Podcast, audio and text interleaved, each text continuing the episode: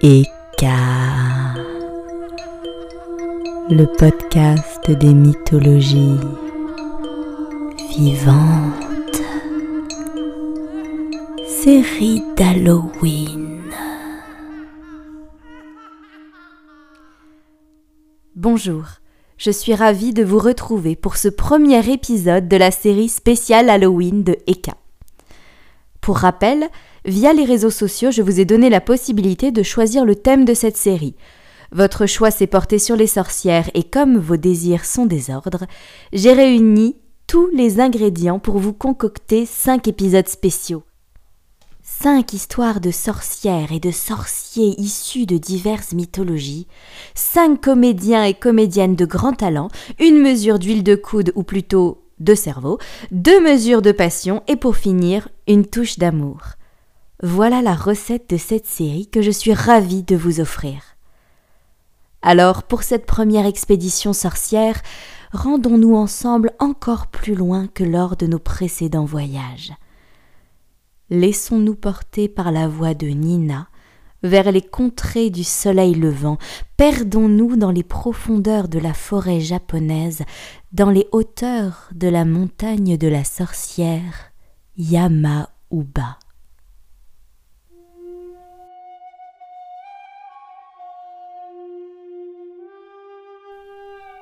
Bienvenue voyageurs et voyageuses.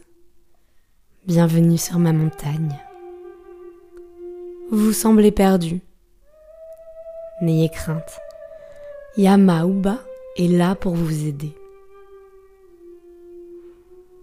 Qui vous donne la plus agréable impression de confiance? La jeune fille vierge et innocente?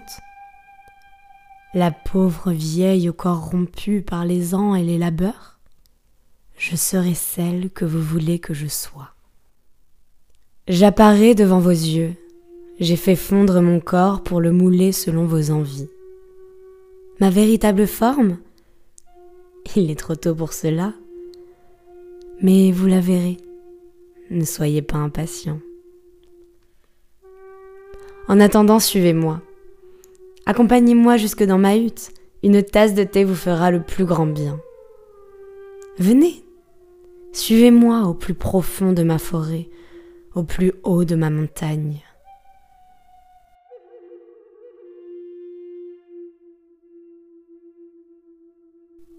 Nous y voilà. Soyez la bienvenue. Entrez. Entrez donc. Je n'ai que le sol à vous offrir pour votre repos, le sol et une tasse de thé. Voilà. Une petite histoire vous ferait-elle plaisir? Une histoire merveilleuse. La mienne. Je vis ici depuis toujours. La montagne et sa forêt sont mon séjour depuis le début des temps. J'y vis seul. Si seul depuis qu'il est parti. Mon fils, Kintaro l'enfant doré. Vous avez sans doute entendu parler de lui. Cet enfant. Il était merveilleux. Tout en lui respirait la grandeur et la force. Sa conception d'abord, il n'est pas le fils de n'importe qui. Son père n'est pas humain et il ne m'a pas fécondé de manière traditionnelle. Un jour, le grand dragon rouge du mont Ashigara envoya un éclair frapper la terre, et je me trouvais en dessous. Mon ventre s'est alors gonflé de force et de puissance. De cette union, mon fils est né. Il était si fort et vigoureux, il est né délicieusement potelé, et sa peau dorée était la plus belle chose que j'ai pu voir. Cela n'a pas été facile d'élever seule la progéniture d'un dragon et d'une sorte, enfin d'une simple femme. Il était si fort que même bébé, il pouvait broyer un rocher entre ses petits poings et déraciner le plus grand des arbres. Quel pagaille immense il a mis dans la forêt. Heureusement, il s'était fait de nombreux amis. Les ours féroces, les loups et toutes les bêtes sauvages étaient ses compagnons de jeu. C'était une époque si douce. Mais nous avons vite compris, lui et moi, qu'il ne pourrait découvrir toute l'étendue de son potentiel en restant ici, caché dans ma forêt. Il m'a quitté. Il est descendu de la montagne et a rejoint le monde des hommes. Je vous raconterai bien toutes ces aventures, mais cela serait trop long. Et je commence à avoir faim. Non, non, ne vous levez pas. Restez là, ce sera un plaisir de vous avoir à dîner. J'insiste. De toute façon, vous ne pourrez pas ressortir de cette maison tant que je ne l'aurai pas décidé. Le seul être qui ait jamais passé la porte en un seul morceau pour ne plus jamais revenir fut mon fils. Vous vouliez voir ma véritable apparence. C'est le moment où j'accède à votre requête. Voyez mon corps changer et se couvrir de vêtements d'écorce. Mes cheveux blanchir, devenir de plus en plus longs et emmêlés. Voyez-les onduler autour de mon crâne comme des serpents furieux. Regardez ma bouche. Regardez-la. S'étirer jusqu'à mes oreilles et se hérisser de dents de prédateurs. Une grande bouche, c'est ce qu'il faut pour avaler de grands morceaux. Non, non, ne criez pas tout de suite. Je n'ai pas fini ma métamorphose. Je penche ma tête pour que vous n'en ratiez pas une miette.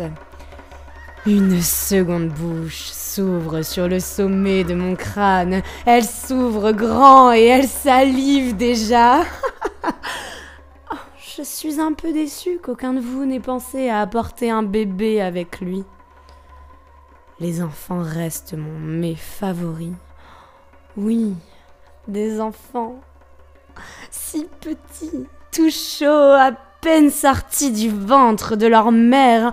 Oh, quel délice Mais je suppose que je vais devoir me contenter de vous. Cela ne fait rien. oui, maintenant vous pouvez hurler, vous jeter contre les murs de ma hutte la peur et les courants de la viande plus savoureuse et la peau plus facile à écorcher.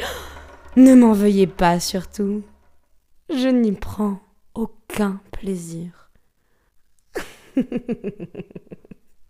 On n'y peut rien. Je ne suis qu'un prédateur affamé. Et vous êtes mes proies. Quel soulagement Vous avez survécu à votre rencontre avec Yamauba. Vous êtes peut-être les premiers à réussir cet exploit. Je vous remercie d'avoir écouté ce nouvel épisode de Eka. J'espère qu'il vous a plu. Je remercie aussi Nina Azot Magipinto qui prêta sa voix à la sorcière. Comme toujours, je vous invite à me rejoindre sur Instagram ou sur Facebook pour découvrir plus de contenu et être tenu au courant de l'actualité du podcast. Je vous invite à laisser une note, un pouce ou un commentaire à cet épisode, à me faire part de vos retours et bien entendu à le partager autour de vous. Petite nouveauté également. Si mon travail vous plaît et vous a donné envie de le soutenir, je vous propose de le faire via la plateforme de dons en ligne Tipeee sur laquelle je viens d'ouvrir une page. Je vous donne rendez-vous très vite pour le prochain volet de la série d'Halloween. D'ici là, je vous souhaite une belle journée, une belle soirée ou une belle nuit. À bientôt.